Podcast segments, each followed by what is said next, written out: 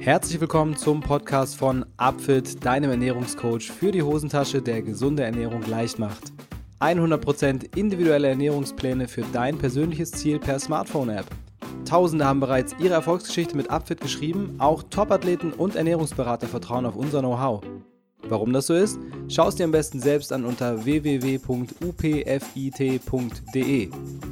Wenn ihr, liebe Hörer, ein persönliches Ziel habt, das ihr gerne erreichen möchtet, sei es nun Abnehmen, Muskelaufbau oder auch eine gesunde Ernährung, dann versucht es doch mal mit einem Plan von Upfit.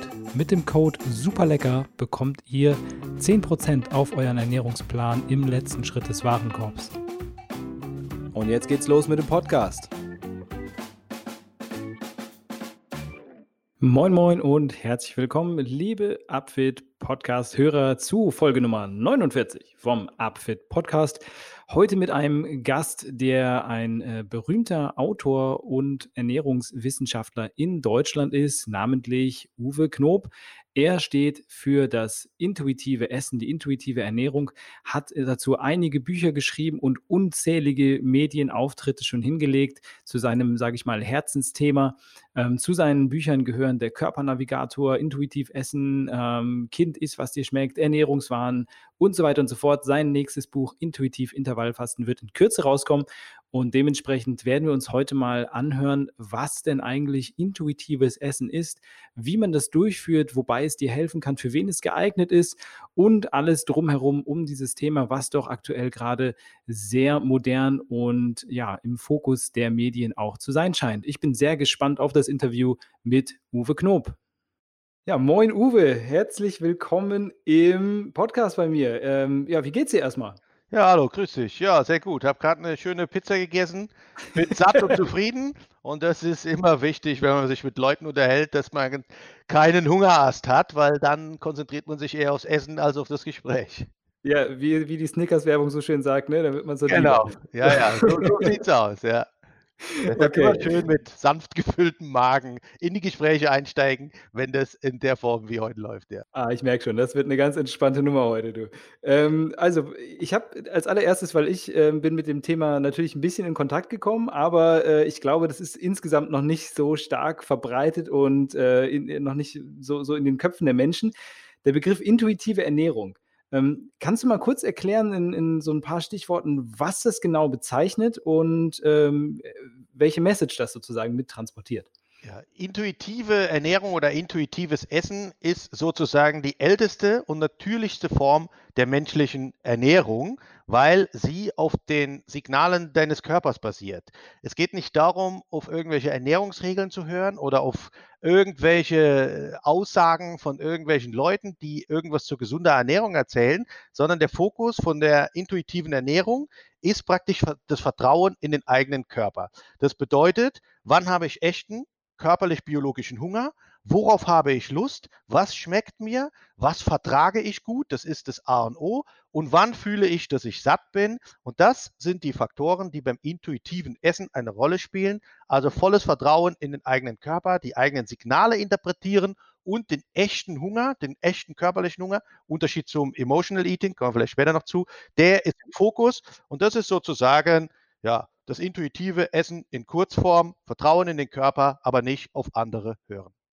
Okay, das klingt äh, erstmal nach, nach einer Sache, die man vor allem mit sich selbst ausmacht. Jetzt, äh, wenn man sich so umguckt, hat man ja so das Gefühl, dass viele sich wenig Gedanken über ihre Ernährung machen und relativ ähm, zumindest äh, im Affekt zu Dingen greifen, aber vielleicht nicht unbedingt intuitiv. Wo ist da, wo ist da der, der Unterschied zwischen einer Ernährung, über die man sich keine Gedanken macht, und einer wirklich intuitiven Ernährung? Ja, Gedanken macht sich jeder über die Ernährung, weil man muss ja irgendwie ans Essen rankommen. Es ist ja nicht so, dass man über die Straße läuft und dann bringt einem jemand was in die Hand. Man sieht vielleicht gewisse Läden, wo man was kaufen kann, aber in die Supermärkte und so weiter oder Wochenmärkte fährt man ja bewusst hin und kauft bewusst Dinge.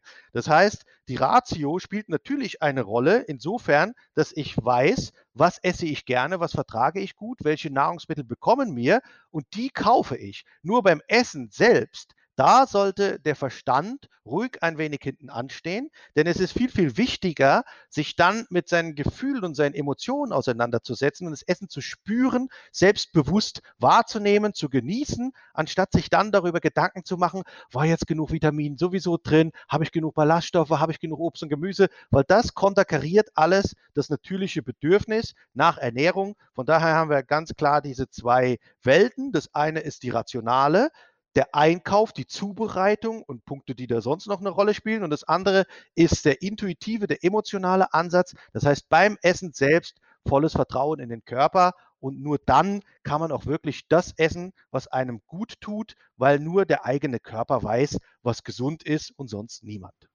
Okay, also es spielt, äh, im in dem Sinne die Kognition auch eine wichtige Rolle, merkt man da jetzt schon. Und es gibt auch eine gewisse psychologische Komponente, äh, bei der ganzen Kiste.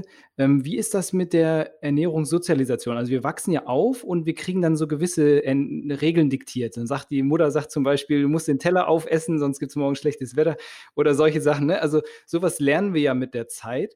Und äh, das, das trägt uns ja irgendwo so ein bisschen fort von der natürlichen Intuition aufzuhören zu essen, wenn wir satt sind beispielsweise.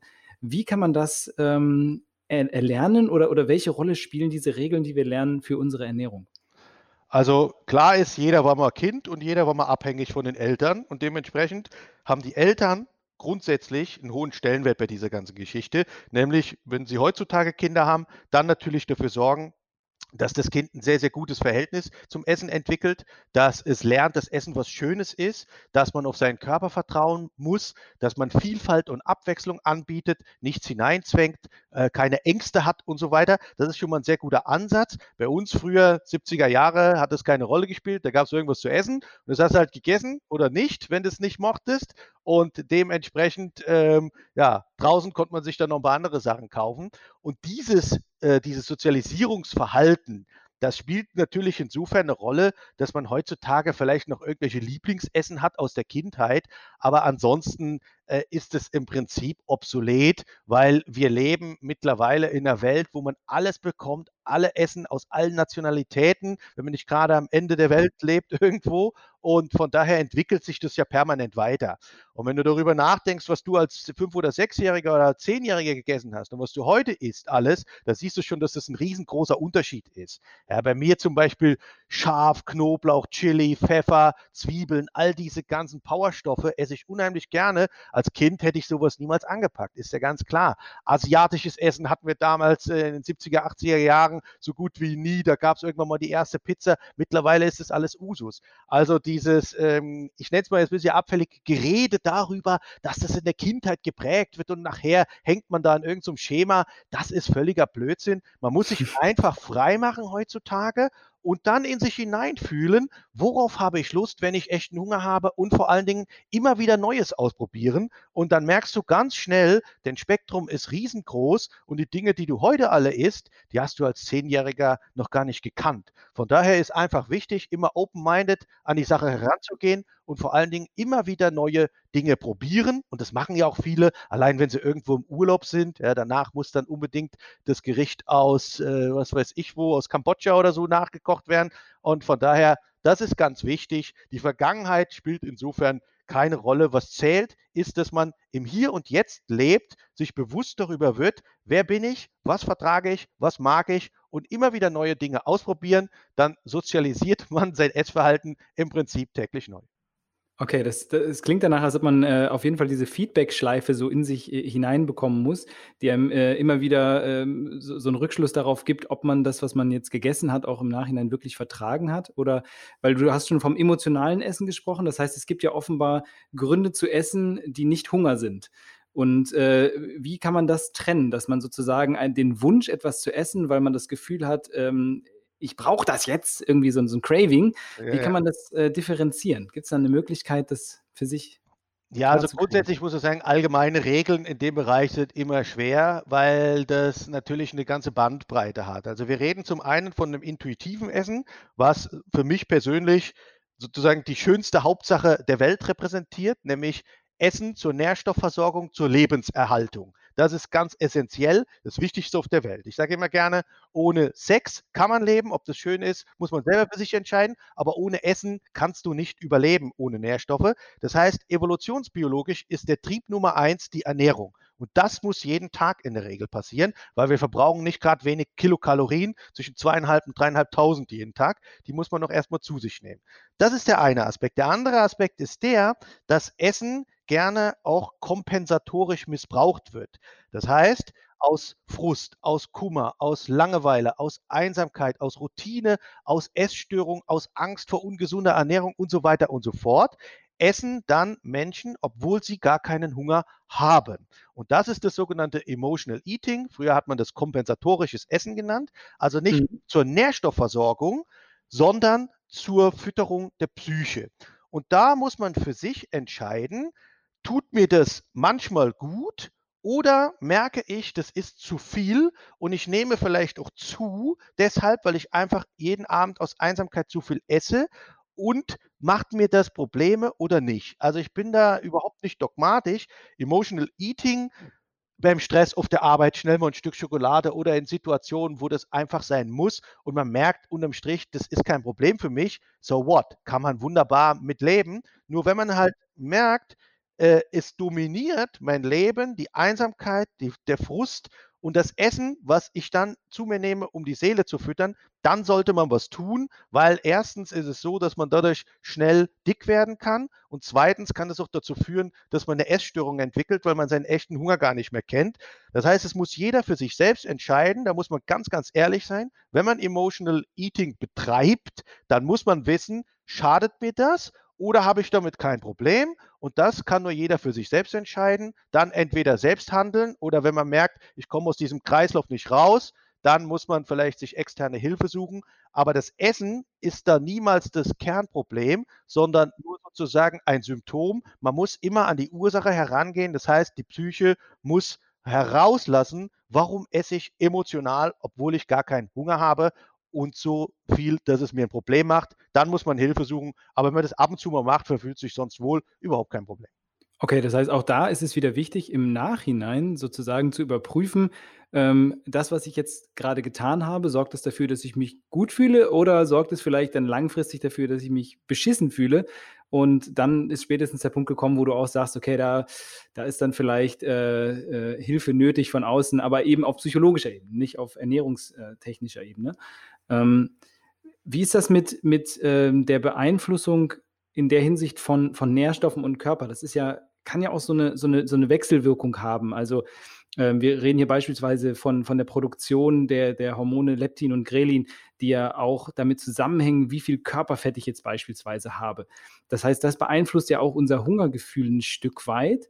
Ähm, würdest du sagen, dass es, dass es wichtig ist, ähm, auch so ein bisschen auf sein Gewicht zu achten? Oder würdest du auch da sagen, nee, wenn ich mich wohlfühle damit, äh, übergewichtig zu sein, ist es gut, obwohl das ja so ein bisschen das intuitive Essen damit theoretisch beeinflusst.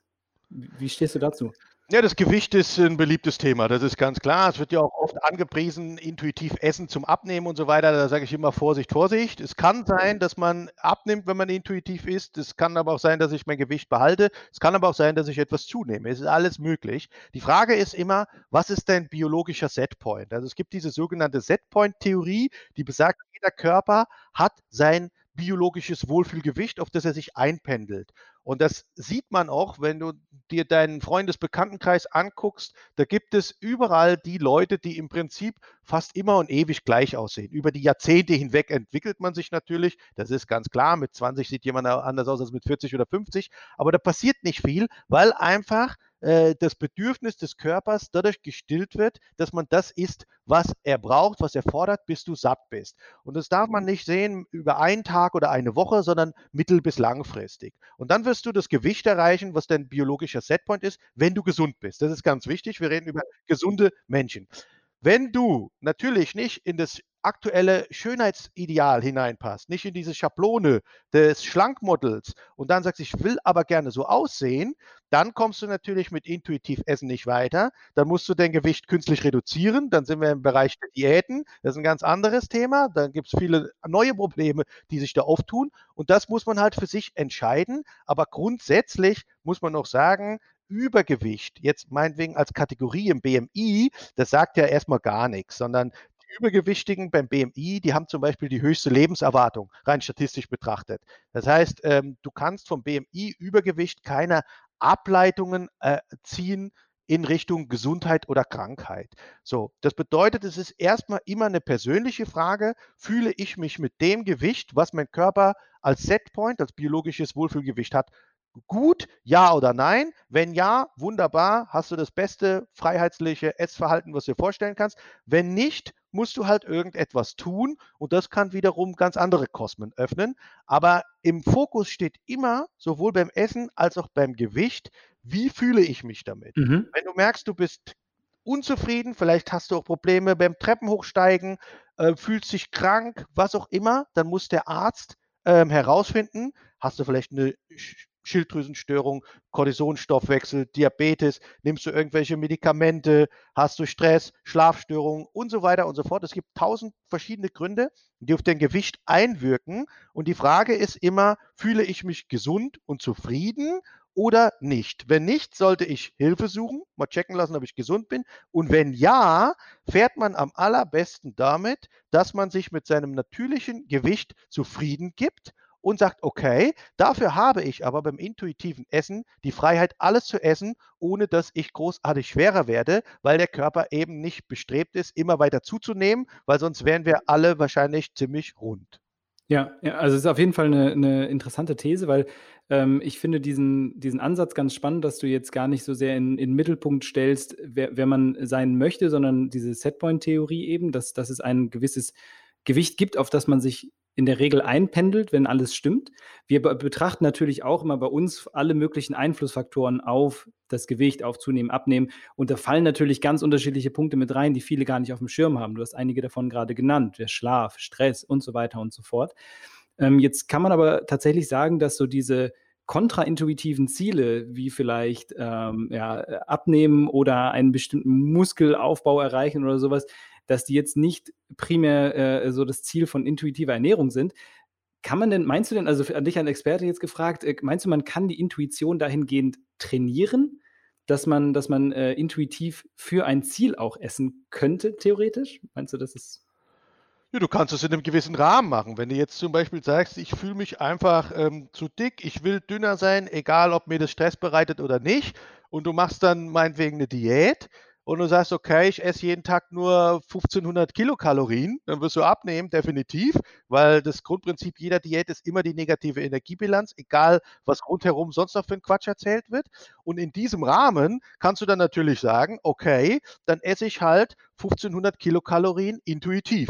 So, und dann hast du das beides kombiniert. Du bist zwar nicht wirklich satt am Ende des Tages, aber das willst du ja nicht. Das heißt, es ist immer eine Frage äh, des persönlichen Wunsches. Was habe ich vor? Beim Thema Muskelaufbau, da brauchst du dir gar keine Gedanken zu machen. Wenn du normal ausgewogen isst, dann reicht der Eiweißgehalt, den ein Durchschnittsdeutscher zu sich nimmt, um etliche Kilo Muskelmasse aufzubauen, wenn du dementsprechend trainierst, halt mit ähm, wenig Wiederholungen, hohem Gewicht und wenn du dann normal weiter isst, dann wirst du automatisch Muskelmasse zunehmen. Da braucht auch keiner irgendwelche Eiweißpräparate oder sonstige Aminosäureampüllchen oder welchen Kram auch immer oder Carnitinkapseln, die sowieso nichts bringen, weil der Körper das selbst herstellt.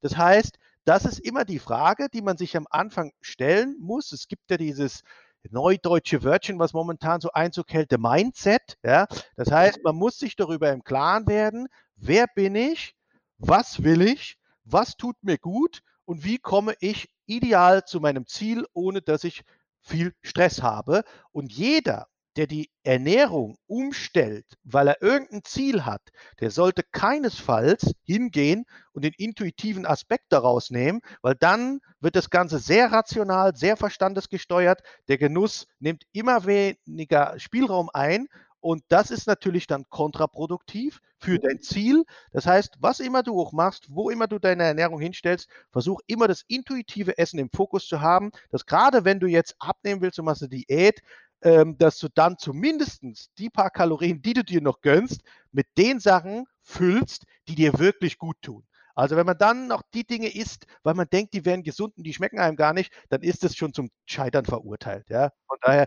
jemand, der gerne Kohlenhydrate isst, Pasta und so weiter, wenn er sagt, oh, ich mache jetzt die geile Keto-Diät, der wird nach drei Wochen wird das Ding gescheitert sein. Ja? Genauso jemand, der gerne Wurst und Fleisch und Steak isst und sagt, ich bin jetzt der, der Veganer, der funktioniert genauso wenig. Ja? Von daher ist es immer, immer in der Ernährung eine absolut individuelle, persönliche Geschichte, egal was man macht. Und bei allem sollte immer das Körpergefühl im Fokus stehen, damit man genau weiß, lebe ich im Einklang mit mir selbst, mit Körper und Geist, weil nur dann kann ich langfristig, und das ist ja wichtig, Erfolg haben. Kurzfristig funktioniert alles, aber mittel- bis langfristig, das ist ja das Thema. Und das schafft man nur, wenn man im Einklang mit seinen eigenen Bedürfnissen lebt. Und die kennt nun mal nur der eigene Körper und sonst niemand. Von daher, egal was man macht, intuitives Essen sollte immer im Fokus stehen bei gesunden Menschen. Ja, also es äh, hört sich für mich auch auf jeden Fall sinnvoll an, dass man dass man, egal was man macht, erstmal hinterfragt: „Fühle ich mich damit wohl?“ Damit ich eben überhaupt in der Lage bin, etwas langfristig durchzuziehen, weil sonst, äh, esse ich mich irgendwann wirklich nur in 'ne Depression rein und da kann natürlich auch, äh, äh, keiner wirklich was mit anfangen. Insofern ist das, glaube ich, eine 'ne, ähm, absolut sinnvolle Kiste, das auch auch regelmäßig mal zu hinterfragen, ob ob man das, was man da macht, auch auch mal wirklich da dahinter steht und sich damit damit, äh, wohlfühlen kann. Ähm, wie, wie, siehst du das? Also, wir haben jetzt schon äh, so ein bisschen rausgearbeitet, dass, dass Regeln erstmal äh, nicht so eine Rolle spielen bei der intuitiven Ernährung, also Regeln, was, was du genau, was man essen soll, also Vorgaben. Und ich finde, das ist eigentlich ein guter Moment, um äh, uns einen Ernährungsmythos, nein, ich nenne es nicht Ernährungsmythos, ist das, was wir normalerweise angreifen, aber eine Ernährungsregel mal genauer anzuschauen. Und äh, das bei Tills Thesentest. Tills Thesentest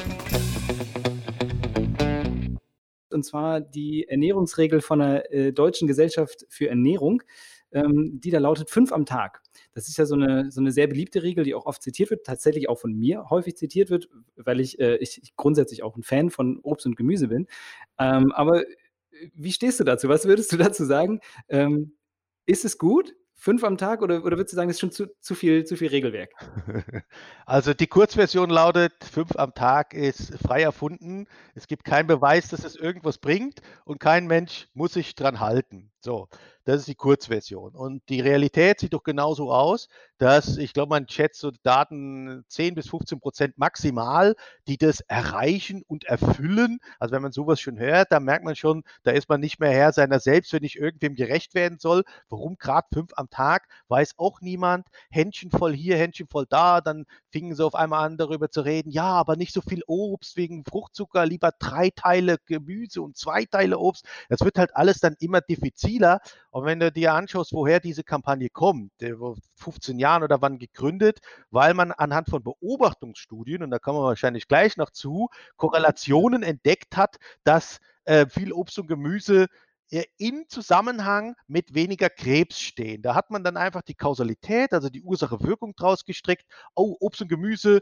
schützen vor Krebs, also machen wir eine Kampagne. Mittlerweile weiß man, erstens ähm, sind Korrelationen keine Kausalitäten, das heißt statistische Zusammenhänge sind kein Ursache-Wirkungsbeleg und zweitens sind die Korrelationen mittlerweile so schwach, dass das in keiner Weise mehr aufrecht äh, äh, zu erhalten ist. So, das heißt, man ist dann weg vom Thema Krebs, dann fing man an mit KHK und letzten Endes, das ist immer das Krasse, es gibt für diese Kampagne keinen einzigen Beleg, dass die auch nur ein Prozent mehr Gesundheit für die Bürger liefert. 0,0. Niemand kann dir sagen, was passiert, wenn du jeden Tag fünf am Tag Obst und Gemüse isst. Und da sind wir wieder beim Thema. Das hat nämlich insbesondere damit zu tun, was verträgst du denn persönlich?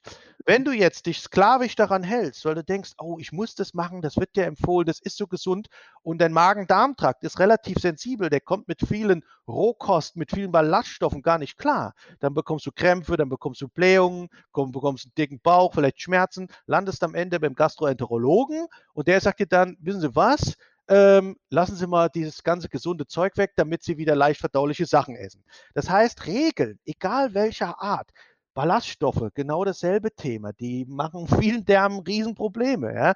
Und genauso ist es bei fünf am Tag.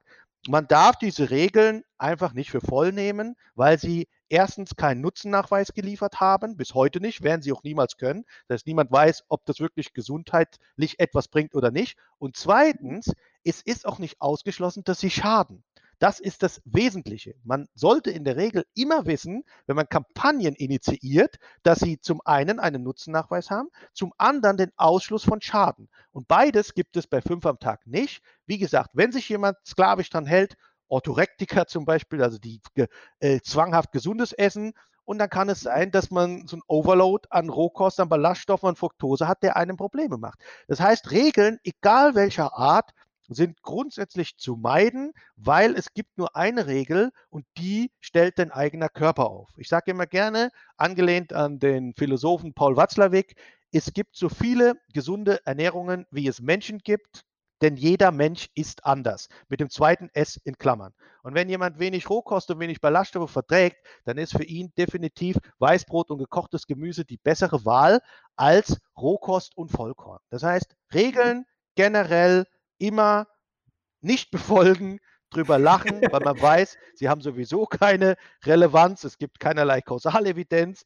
Von daher nur der eigene Körper weiß, was gut und gesund ist. Und wenn er fünfmal am Tag Obst und Gemüse fordert, dann ist es wunderbar. Ja, du kannst auch einen Döner essen zum Beispiel, da sind dann noch fünf verschiedene Sorten Gemüse drin, wenn du willst. Ist zwar ein bisschen weniger, aber das so als kleines Beispiel. Da hast du auch verschiedene Produkte. Aber wichtig ist, will der Körper fünfmal am Tag Obst, Gemüse oder sechs oder sieben oder nur zwei oder dreimal oder nicht? Und das ist das einzig Relevante. Aber die Kampagne selbst, die ist völlig an den Haaren herbeigezogen. Okay, das ist ein klares Statement zu diesem äh, zu dieser Kampagne. Äh, finde ich auf jeden Fall gut, klare Kante zu zeigen, wenn man, äh, da 'ne Meinung zu hat. Ähm, jetzt habe ich, äh, selbst aus meiner meiner Praxis, ähm, erfahren, dass es viele Menschen gibt, die mit mit Gemüse einfach aufgrund ihrer ihrer bisherigen Erfahrungen schon gar nichts anfangen können. Das heißt, die haben als als Kind irgendwann mal angefangen zu sagen: „So Gemüse, das ganze Zeug, alles, was so Pflanze ist, mag ich nicht, das esse ich nicht.“ Und haben, haben das so äh, in ihrem Kopf drin bis ins Erwachsenenalter und, und äh, kommen, also so, wenn, wenn sie die Wahl haben, suchen sie es sich nicht aus und wenn sie es äh, bekommen, dann essen sie es nicht. Jetzt habe ich, äh, hast du ja auch schon gesagt, es ist wichtig, immer, immer offen zu bleiben, ne? open-minded äh, zu bleiben, auch was, was in Bezug zu Essen besteht. Und jetzt meine persönliche Erfahrung sagt mir, dass viele Menschen ähm, gut damit fahren, wenn sie mal viel, viel, viel äh, ausprobieren, auch gerade im Bereich Gemüse und verschiedene Zubereitungsformen und sich dann häufig besser fühlen, weil sie dann überhaupt erst damit in Kontakt kommen. Insofern, ähm, wenn man das unter dem Aspekt betrachtet, hat das vielleicht nochmal einen kleinen Gegenwert, weil, ähm, ja, ich sag mal, ich, ich, ich kenne jetzt, habe da jetzt keine Zahlen für, aber aus meiner persönlichen Erfahrung gibt es viele Menschen, die einfach aus ihrer bisherigen Lebensart her wenig Obst und Gemüse essen.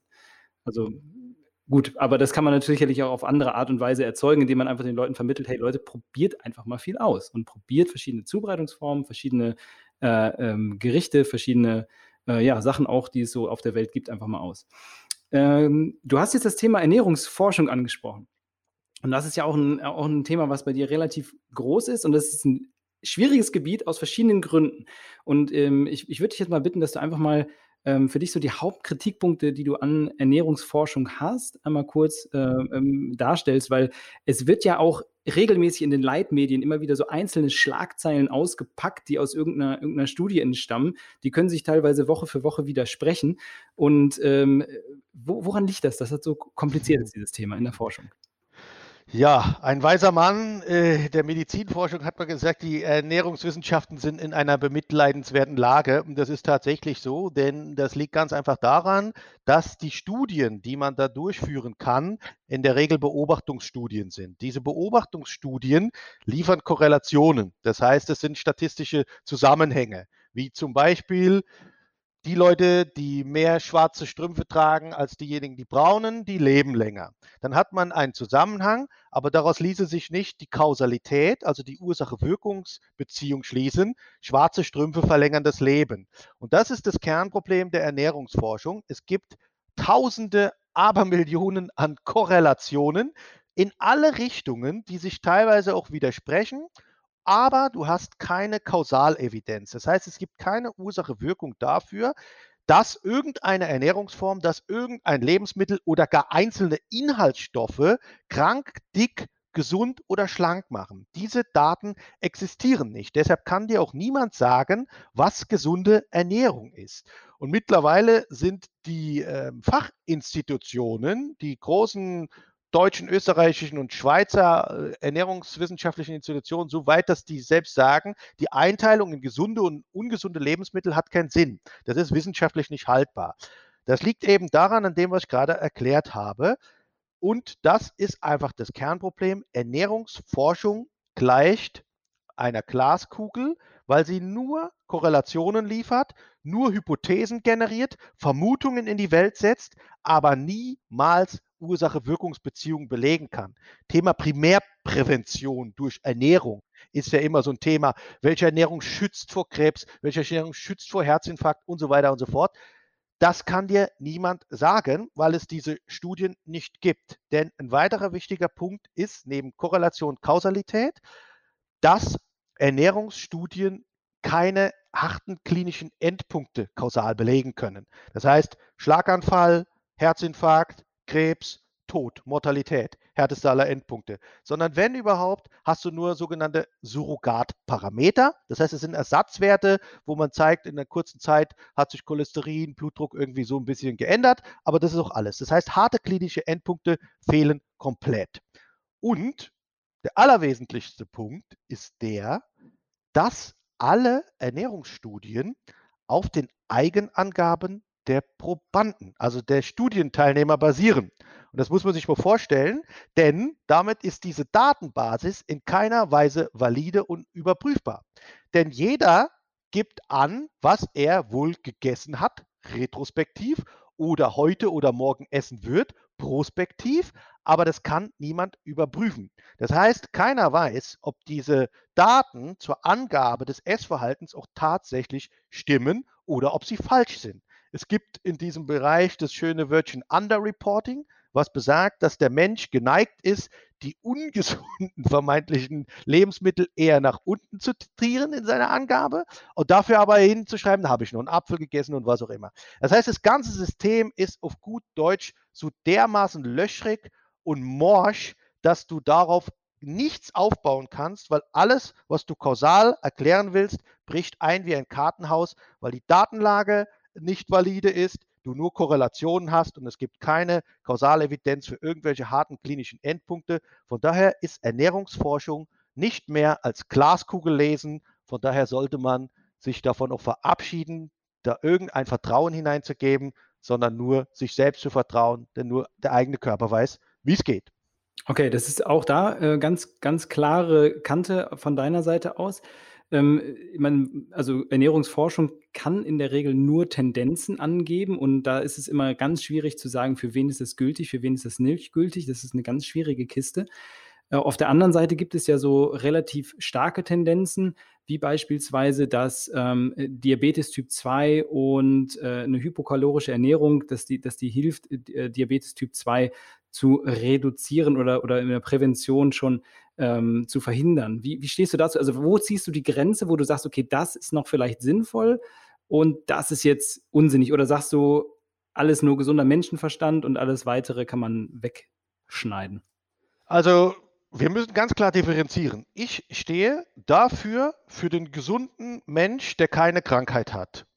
Dem äh, gebe ich Tipps und Hinweise und erkläre ihm die Welt der Ernährungsforschung, damit er für sich selbst entscheiden kann, wie will ich essen. Esse ich intuitiv oder höre ich doch auf Regeln, weil intuitiv essen zum Beispiel ist auch nicht für alle etwas. Jemand, der gerne Kontrolle hat, der gerne von extern gesagt bekommt, was er zu tun hat, der sich sicher fühlen will mit Regeln, mit Vorgaben, der kommt mit intuitivem Essen nicht klar, weil es ist zu viel Freiheit, zu viel Eigenverantwortung. Aber es ist ja auch kein Dogma. Jeder muss das machen, bin ich ganz liberal, was ihm am besten bekommt. Und das ist das, wofür ich stehe. Wenn du kranke Menschen hast, die Diabetes haben, die massiv Adipositas haben, KHK, was auch immer, dann gehören die zu einem Mediziner, zu einem Arzt und dann muss herausgefunden werden, was ist die Ursache dieser Erkrankung wie kann man die behandeln. Das ist überhaupt nicht mein Thema, weil ich therapiere niemanden und ähm, ich beschäftige mich auch nicht damit, welche Ernährung bei welcher Krankheit wie, in welchen Therapieschemata, wo vielleicht hilft und eingesetzt werden kann, weil auch das ist letzten Endes, wie man so schön sagt, polypragmatisch. Also in der Medizin heißt Polypragmatismus, man probiert einfach alles Mögliche aus und irgendwas hilft dann.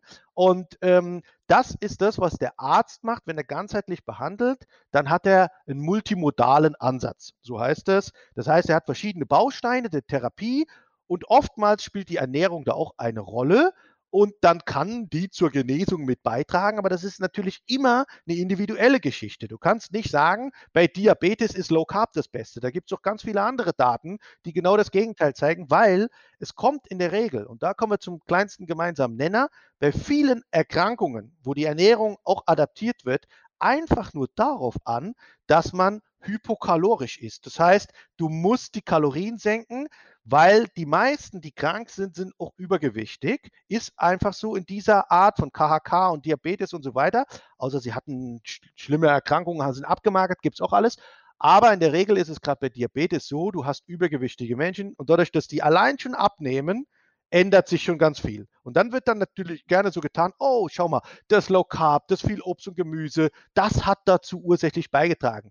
Nein, du kannst doch mit ähm, einem Kohlenhydrat-Loading sozusagen äh, dazu kommen, dass das verbessert wird, wenn du einfach hypokalorisch bleibst. Das heißt, abnehmen mit einer Energiereduktion ist letzten Endes das, was bei den meisten dann zum Therapieerfolg mit beiträgt. Aber es gibt keine Belege dazu, dass irgendwelche Lebensmittel oder Ernährungsformen besonders gut bei irgendwelchen Erkrankungen heilend wirken. Das ist immer im Rahmen der Gesamttherapie beim Individuum und in der Regel durch ein Kaloriendefizit initiiert, aber nicht durch irgendeine spezielle Ernährungsweise. Hinzu kommt, dass die Leute, wenn sie dann in Therapie sind, auch oftmals erst anfangen, sich bewusst mit ihrem eigenen Essverhalten auseinanderzusetzen. Und da sind wir wieder beim Thema, dann merken die einfach mal, wenn man so Schemata durchbricht, was habe ich eigentlich immer gemacht? Habe ich Emotional Eating betrieben? Habe ich eigentlich morgens immer mehr einen riesen Haufen Müsli reingezogen, obwohl ich gar keinen Hunger hatte? Ja, warum esse ich eigentlich? Was esse ich eigentlich? Und man beschäftigt sich damit. Und allein das bringt oftmals schon eine Reduktion der Kalorien, wenn man bewusster und achtsamer dieses Schlagwörtchen isst. Von daher, auch hier kommen wir wieder am Ende des Tages dazu. Gewichtsabnahme ist das, was dann in der Therapie wirkt, mitwirkt. Und wichtig ist, dass man sich mit seinem Essverhalten auseinandersetzt. Aber es gibt keine Belege dafür, dass irgendeine Ernährungsform oder gar Lebensmittel oder einzelne Inhaltsstoffe bei irgendwelchen Krankheiten eine Rolle spielen. Mhm. Sehr spannend. Also vor allem finde ich das sehr interessant, dass wir jetzt eigentlich gerade den Bogen wieder schließen und dieses äh, beschäftigen mit der eigenen Ernährung und dieses Hinterfragen, wie, wie fühle ich mich, warum tue ich etwas, ähm, das ist ja auch im Endeffekt wieder die Kernfragen, die man sich bei der intuitiven Ernährung auch stellt oder, oder stellen sollte. Und insofern äh, äh schließt sich da eigentlich der Kreis, dass, dass ähm, wir müssen auf jeden Fall differenzieren zwischen kranken Krankheiten oder, oder, oder kranken Menschen und gesunden Menschen. Das habe ich jetzt da auf jeden Fall rausgelernt. Und wenn du intuitives Essen äh, ausprobieren möchtest, dann, dann solltest du sage ich mal, Grund, von Grund auf erstmal gesund sein und vielleicht einfach ein Interesse daran haben, ähm, dich auch mit deiner Ernährung wohlzufühlen, mit deinem Körper wohlzufühlen. Denn das ist ja auch äh, ein, ein, Ziel dieser äh, Ernährungsform, dass man eben ähm, emotional auf einer guten Welle reitet und äh, sich mit dem, was man tut und dem, wer man ist, wohlfühlt und das auch definieren kann. Das scheint ja ein sehr wichtiger Punkt zu sein bei der intuitiven Ernährung. Und äh, insofern ähm, würde ich da an dieser Stelle nochmal kurz einhaken, weil das finde ich, find ich jetzt in dem Sinne total spannend. Es gibt ja so gewisse äh, Zustände, bei denen ähm, in irgendeiner Form dieses, dieses, äh, diese Selbstwahrnehmung auch verändert ist. Beispielsweise, wenn man alkoholisiert ist, beispielsweise in der Pubertät oder, oder in der Schwangerschaft, wenn irgendwelche hormonellen äh, ja, Sachen passieren im Körper.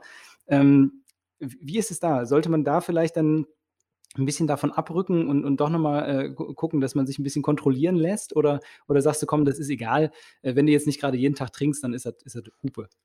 Also, um da den Bogen ähm, zu spannen, zu dem, was du gerade gesagt hast, einfach nochmal, um so, so, eine klare Botschaft hier in, in der Position zu setzen. Man muss sich darüber im Klaren sein, Ernährung ist die wichtigste und schönste Hauptsache der Welt. Das heißt, die sollte immer im Einklang mit dir und deinem eigenen Körper, dem Geist, deiner Seele, deinen Emotionen stattfinden, weil sie liefert dir das, was du täglich zum Leben brauchst.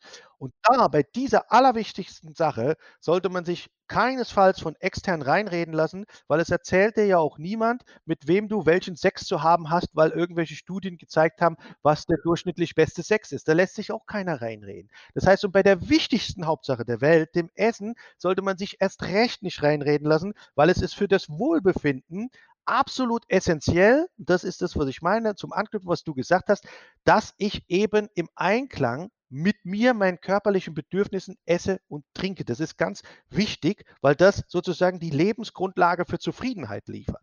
Mhm. So, das zu dem Punkt. Und ähm, die speziellen Zustände und Zielgruppen, die du gerade angesprochen hast, ein sehr schöner äh, Übergang. Denn was ich auch immer gerne sage, ist das Thema Schwangere.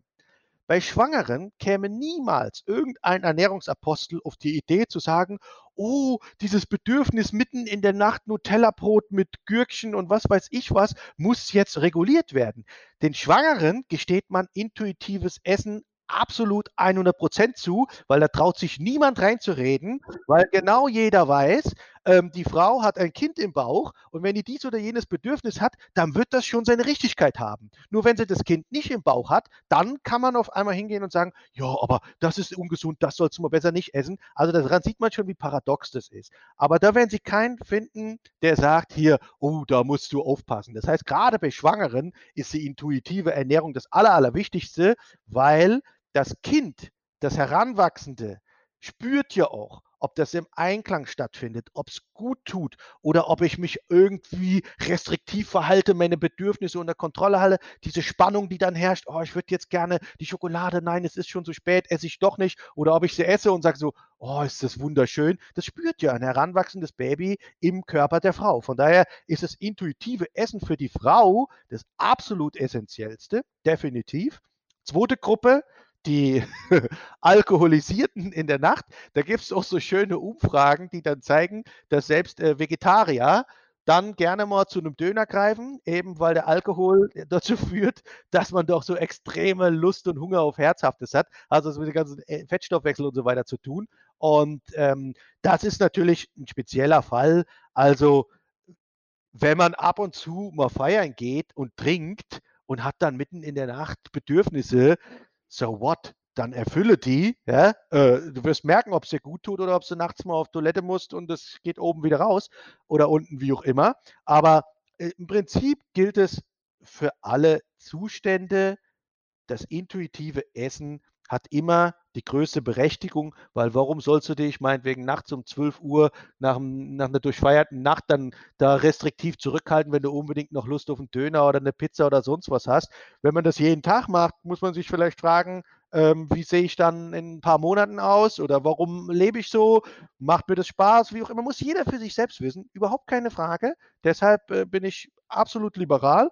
Aber es gibt keinen Zustand, wo ich sagen würde, intuitives Essen könnte gefährlich werden, muss man vorwarnen oder sollte man nicht empfehlen, außer eben, wenn du wirklich krank bist, körperlich, psychisch, dann brauchst du Hilfe oder es ist einfach so, wie ich schon andeutete, dass es die Klientel an Leuten gibt, die einfach Kontrolle brauchen, die Schwarz und Weiß brauchen, die Regeln brauchen, die Ansagen brauchen, die in gewisser Weise Hörigkeit an den Tag legen und an alles Mögliche glauben wollen, Eckpfeiler im Supermarkt und so weiter. Für die kann intuitives Essen zu viel an Freiheit, zu viel an Selbstverantwortung darstellen, dass sie damit ein Problem bekommen. Die mhm. sollten so essen, wie sie es wollen, aber generell gibt es keine Gruppe, wo ich sagen würde, da muss man beim intuitiven Essen vorsichtig sein. Gerade in den speziellen Momenten, wenn du ausgehungert bist oder nach dem Trinken richtig Hunger hast, da sind wir nämlich beim Thema, je ausgereizter der Hunger ist,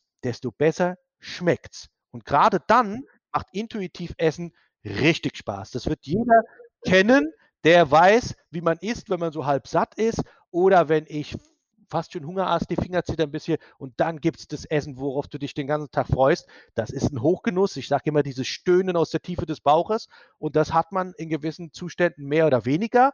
Und je stärker man das ausleben kann, desto besser, weil es ist einfach eine wunderbare Befriedigung der körperlichen Bedürfnisse in Sachen Nährstoffversorgung. Okay, das äh, Es hat, hat, also auch einfach viel mit Genuss zu tun und solange man sich jetzt nicht äh, ähm, täglich da die, die, Birne vollkippt und dann abends was isst, dann sind es natürlich andere Fragen, wie du schon sagst, die man sich stellen muss, als was esse ich da nachts, sondern vielleicht mal den ganzen Lebensstil hinterfragen. Das ist sicherlich vernünftig. Äh, bei den Schwangeren gibt es natürlich doch, doch, so ein paar Regeln, gibt es glaube ich schon. Ne? Also rohes Fleisch dürfen die ja nicht und Alkohol rauchen ist ja auch nicht so gut. Ähm, das heißt, äh, äh da, ist, da ist vielleicht die Intuition so, Intuition so ein bisschen eingeschränkt an der Stelle, aber du würdest auch sagen, komm, das nachts ist die, die saure, saure Gurken nachts, mein Gott, gönn dir. Ähm. Ja, man muss unterscheiden. Natürlich, ähm, das mit dem rohen Fleisch hat ja damit zu tun, dass es kontaminiert sein kann, Hygiene und so weiter genau, und so fort. Ja. Das hat ja nichts damit zu tun, dass da irgendwas drin ist, was äh, ernährungsphysiologisch problematisch wäre. Das ist natürlich klar, gesunder Menschverstand, dass eine Schwangere nichts essen sollte, wo vielleicht Keime drauf sind und sie infiziert sich mit irgendwas.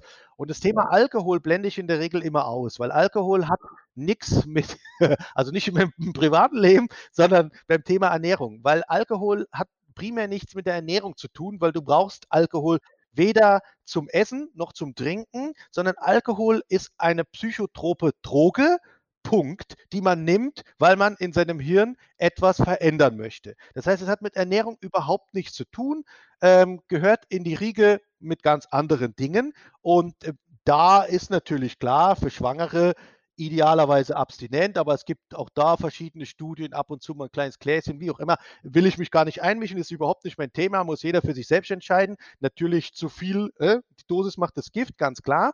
Und, und, Rauchen hat ja hier mit dem Thema überhaupt nichts zu tun. Ich glaube, eine Schwangere, die heutzutage raucht und dann nur noch viel, naja, die sollte sich mal fragen, äh, was sie da vielleicht durch ihrem Kindchen antut.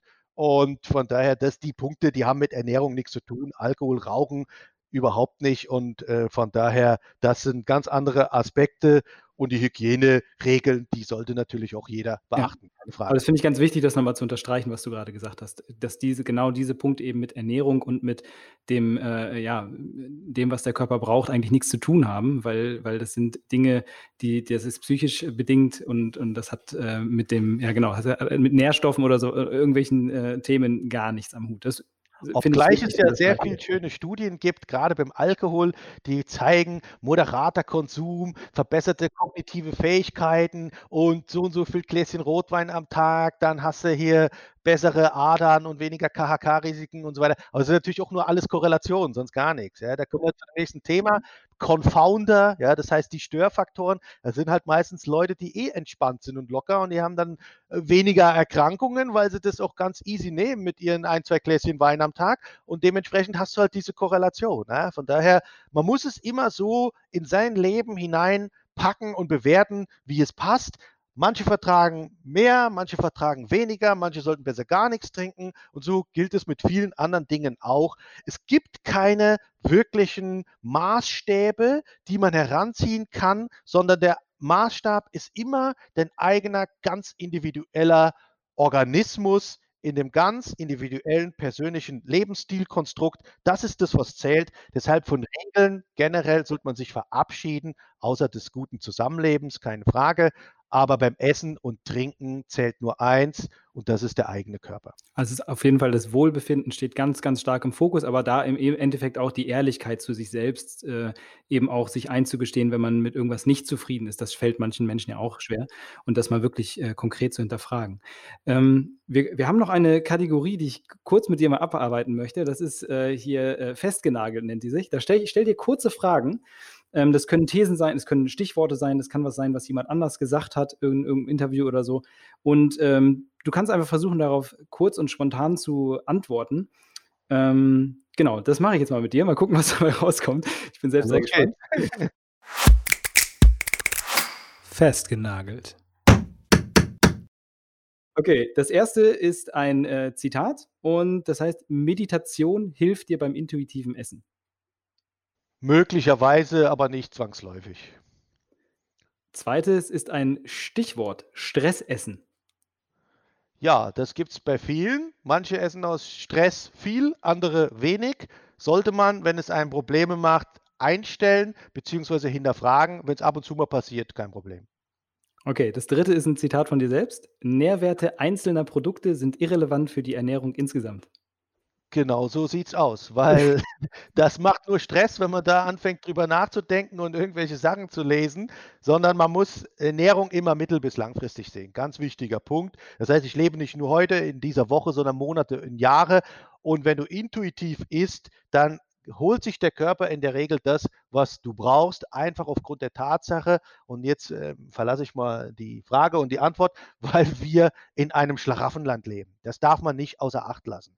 Also was ich immer schrecklich finde, ist, wenn Leute anfangen, über Produkte herzuziehen, Angst vom Supermarkt zu machen, vor der Vielfalt, die da herrscht. Da gibt es ja vermeintliche Verbraucherschutzorganisationen oder Essensretter, wie sie sich alle nennen, die aber im Prinzip im Kerngeschäft Folgendes machen. Sie machen den Leuten Angst. Sie machen den Leuten Angst vor der Vielfalt, in der wir heute leben weil sie gewisse Produkte als böse klassifizieren. Und das finde ich absolut schrecklich, weil du musst dir mal überlegen, wir leben in einer Welt, in einem Schlaraffenlandstatus, wie es das noch nicht gab. Du hast die besten Lebensmittel, die größte Auswahl, klasse Preise, höchste Sicherheit, alles da. Das heißt, jeder kann selbst auswählen, was er will. Keiner muss irgendwelche gezuckerten Müslis, nicht, dass ich die schlecht finde, esse ich zwar nicht, aber egal, oder irgendwelche Softdrinks oder Wurst oder was weiß ich was essen. Jeder hat die Wahl. Ja, das heißt, du kannst dir genau das kaufen, was du magst. Und das finde ich einen traumhaften Zustand heutzutage. Es gibt eine Milliarde Menschen auf der Welt, die hungern, die haben das nicht. Und momentan gibt es ja einige Krisen, ja. Und äh, auch das sollte man immer wieder reflektieren bei dem, wenn man durch den Supermarkt geht, wo lebe ich denn eigentlich hier? Ich brauche keine Angst zu haben vor irgendeiner Cola oder einem Burger oder einem Schokoriegel. Ich kann ihn kaufen oder ich lasse ihn einfach liegen und kaufe etwas anderes. Das heißt, diese Eigenverantwortung und vor allen Dingen auch der Blick von der Meta Metaebene, wo befinde ich mich überhaupt? Wenn du ein paar Jahrzehnte zurückgehst, 50er, 60er Jahre, unsere Großeltern und Eltern, die hatten all das nicht, was wir heute haben. Ja, die fragen sich manchmal, um was kümmern sich die Leutchen heute? Ja? Und das ist wirklich so, wenn man mal im Mangel gelebt hat, da weiß man den Überfluss erst richtig zu schätzen. Und viele heutzutage kennen das gar nicht und dementsprechend sage ich immer, diese ganzen Besseresser-Hypes und vermeintlich gesunden Styles wie Vegan und Paleo und Vegan und Clean Eating, Low Carb und Keto und so weiter, das ist ein Zeichen davon, dass unsere Gesellschaft am Zenit angekommen ist, was die Versorgung anbetrifft. Denn all das sind Auslassdiäten. Das heißt, wenn es darum geht, was lasse ich weg, damit ich besonders toll und gesund mich ernähre, zeugt davon, wir sind an einem Zustand, wo wir alles haben und die Menschen definieren sich dadurch, dass sie Dinge weglassen wollen und das ist toll. Gibt natürlich keinen einzigen Beweis dafür, unabhängig davon. Und das sind die Punkte, die wichtig sind, eben zu schauen, wer bin ich und wo lebe ich und was ist mir wichtig und worüber mache ich Gedanken. Da spielt das Thema Moral und Ethik und so weiter, haben wir gar nicht besprochen, hat auch hier nichts verloren, ist halt eine Sache für die Persönlichkeit. Aber vom gesundheitlichen Aspekt sind das die Fragen, die zählen. Und vielleicht noch ein Punkt zu dem, was du eben nochmal angesprochen hast, der Genuss, hast du ja ein paar Mal genannt. Der Genuss ist natürlich das A und O. Denn warum hat die Natur es evolutionsbiologisch so eingerichtet, dass man, wenn man Hunger hat und ihn befriedigt, ein richtig, auf gut Deutsch, geiles Wohlgefühl empfindet. Das passiert ja nicht ohne Grund, sondern es könnte auch sein, dass gar nichts passiert. Bei Leuten, die ohne Hunger essen, die sich mechanisch ernähren, die auch emotional vielleicht nicht mehr so äh, wirklich äh, im Flow sind, da passiert vielleicht nichts und denen entgeht natürlich extrem was. Das heißt, der Körper, die, die Evolution hat dafür gesorgt, dass dein Belohnungszentrum, das limbische System im Gehirn, jedes Essen, was die Nährstoffe liefert, die dein Körper braucht und die du gut verträgst, wenn du es mit Hunger isst, weil der Körper sie braucht, mit einem Wohlgefühl, mit dem Stöhnen aus der Tiefe des Bauches belohnt wird. Und das sollte das Ziel eines jeden Essens sein, dass du danach da sitzt und denkst, boah, das war wunderbar.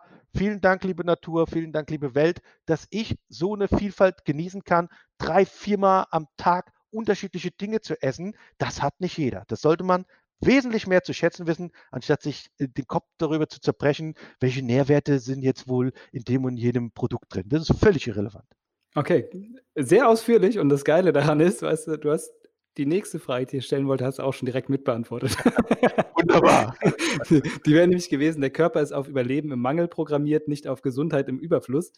Ähm, das ist auch eine Aussage, die ich mal gelesen habe. Und äh, da hast du ja eigentlich quasi schon den kompletten Abwasch gerade mitgemacht, ähm, dass man sich darüber freuen sollte, auch im Überfluss zu leben, weil äh, absolut, das ist eine einmalige Situation, die wir hier geschichtlich haben. Das äh, ist so noch nicht vorgekommen. Und wenn man das zu schätzen weiß und auch seine Wahlmöglichkeit in der Hinsicht einfach auch nutzt, zu wählen, was man denn einkauft und was man isst, dann äh, stellt das überhaupt kein Problem dar. Es sei denn, man lässt sich halt von Werbebotschaften äh, zu allen möglichen verleiten, was man vielleicht gar nicht haben möchte. Ähm, cool damit haben wir das Ding auch einmal abgearbeitet. Jetzt muss ich gerade noch mal gucken, was ich hatte noch eine, eine Frage. Oder hast du noch, äh, wolltest du zu dem vielleicht doch noch was sagen? Also äh, zu dem Satz, den ich gerade gesagt habe, oder bist du damit so fein? Ja, das ist definitiv so, wie du es gerade noch erklärt hast, schließt ja auch gut daran an. Und letzten Endes, es dreht sich bei mir immer alles um die eine Kernbotschaft, egal in welcher Art und Weise man darüber redet. Es gibt in der Ernährungsforschung keine Beweise für gesunde Ernährung. Es gibt keine Kausalevidenz für gesunde oder ungesunde Lebensmittel. Das heißt im Umkehrschluss, wem soll ich denn vertrauen beim Thema Essen?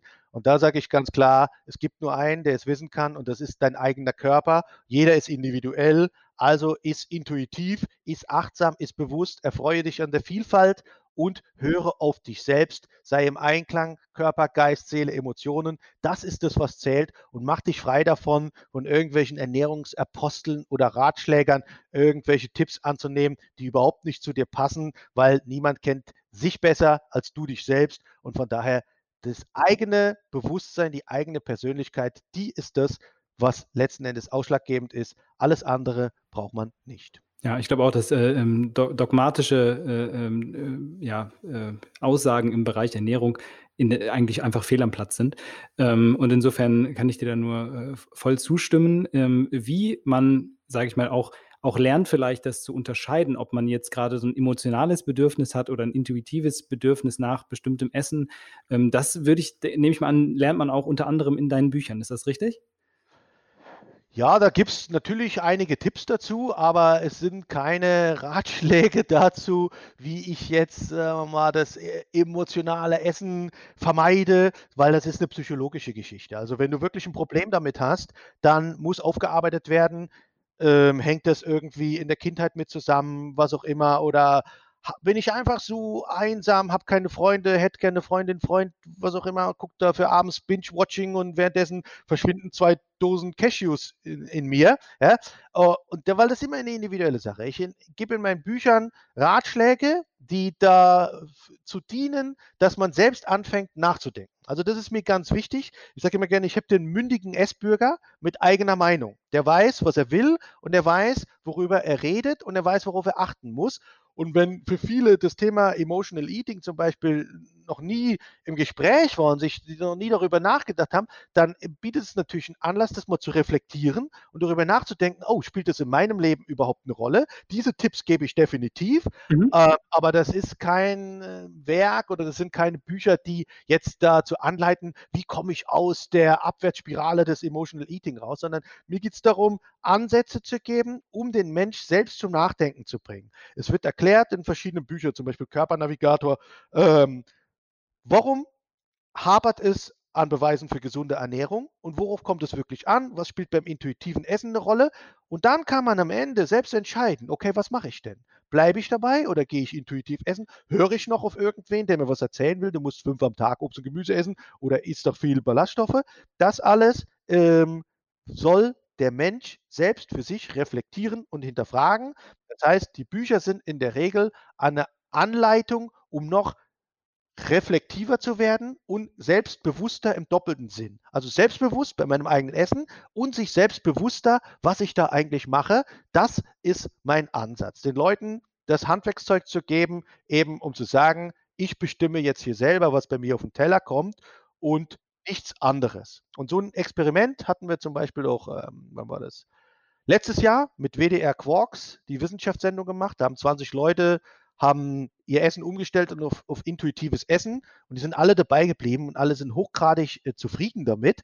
Und ich erinnere mich noch an die Aussage von einer, die da teilgenommen hat, die hat gesagt, sie hat dieses System des Hinterfragens, was tut mir denn eigentlich gut, was mache ich da überhaupt, auf ihr ganzes Leben übertragen. Ja, das heißt, es kann auch dazu helfen zu sagen, okay, ey, ich bin mein eigener Herr im Haus nicht nur was den Teller angeht, sondern ich hinterfrage auch mal gewisse andere Dinge in meinem Leben, weil letzten Endes ähm, muss ich primär schauen, was tut mir gut, klar im Einklang mit der Umwelt, um dann zu sehen, wie kann ich das umrichten. Aber wenn man sich zu sehr nach extern orientiert und nur macht, was andere wollen oder was die Vorgaben sind, dann verliert man sich irgendwann selbst. Und das ist äh, Bestandteil auch insbesondere des intuitiven Essens und der Bücher, wieder zu sagen, ich bin jetzt der Herr im eigenen Haus, ich bestimme, meine Persönlichkeit, mein Bewusstsein steht im Fokus und dazu will ich eben Anregungen liefern, dass der Mensch wieder selbstbewusster wird.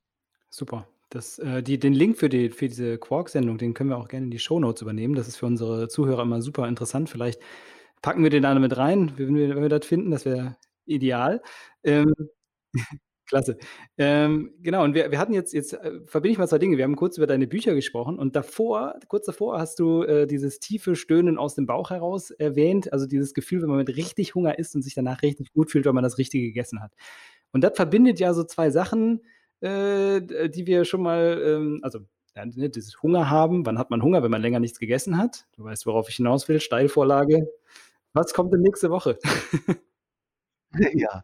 Nächste Woche erscheint ähm, nicht nur mein neues Buch, sondern diesmal unser neues Buch, weil ich erstmals ähm, nach meinen anderen Büchern mit einem guten Freund und Kollegen, ebenfalls Ernährungswissenschaftler, zusammen ein Buch rausbringe. Das ist äh, Andrea Chiappa, der ist Leiter der Deutschen Fastenakademie. Er ist sozusagen Fachmann für Fasten und Intervallfasten. Ich bin einer der deutschen Pioniere des intuitiven Essens.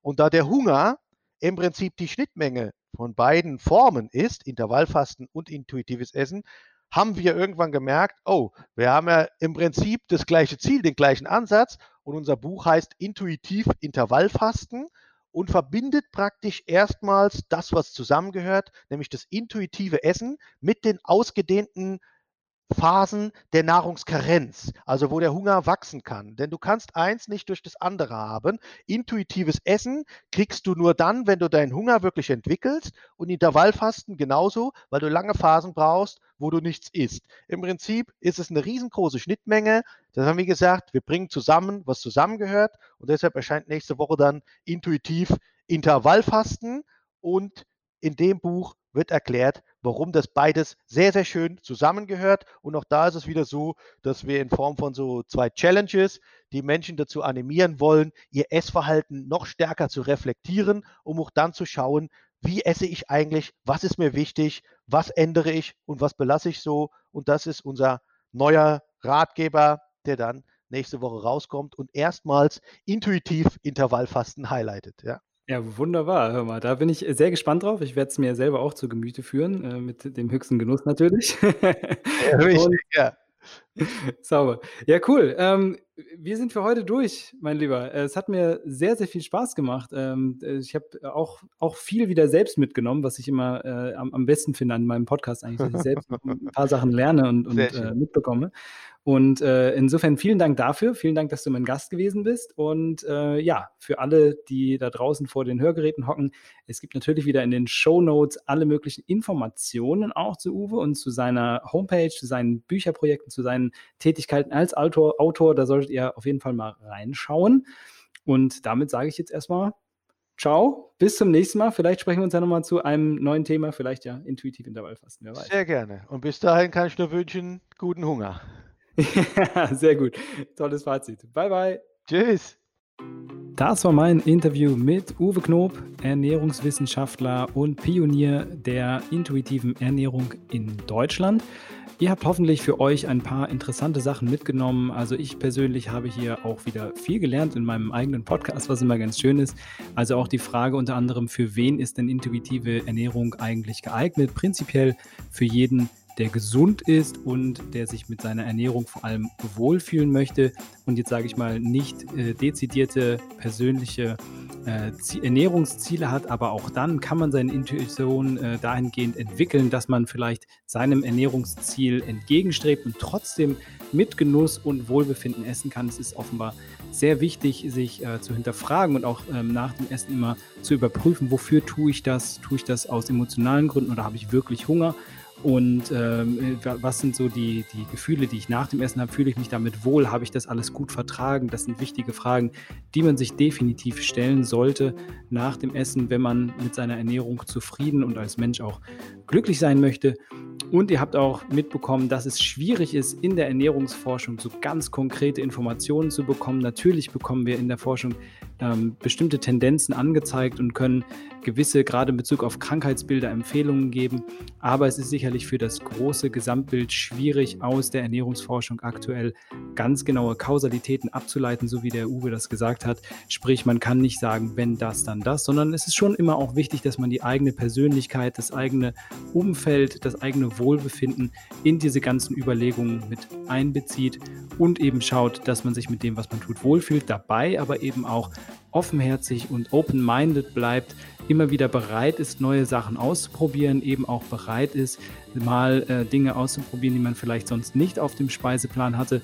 Denn nur dann kann man lernen, was seinem eigenen Körper wirklich gut tut und mal, wenn man mal über den Tellerrand im wahrsten Sinne des Wortes hinausblickt und einfach mal schaut, dass man unterschiedliche Sachen auf den Teller bekommt, weil viele auch gar nicht so merken, dass es ihnen mit ihrer aktuellen Ernährung gar nicht so gut geht, wie es ihnen vielleicht gehen könnte.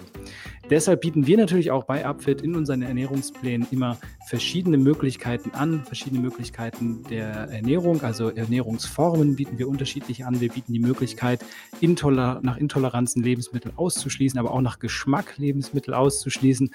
Und in unseren Plänen hast du immer eine Auswahl von fünf Menüs, die dir vorgeschlagen werden für das nächste Essen, sodass du auch da so ein Stück weit intuitiv entscheiden kannst, hey, darauf habe ich jetzt Bock und nicht auf das andere.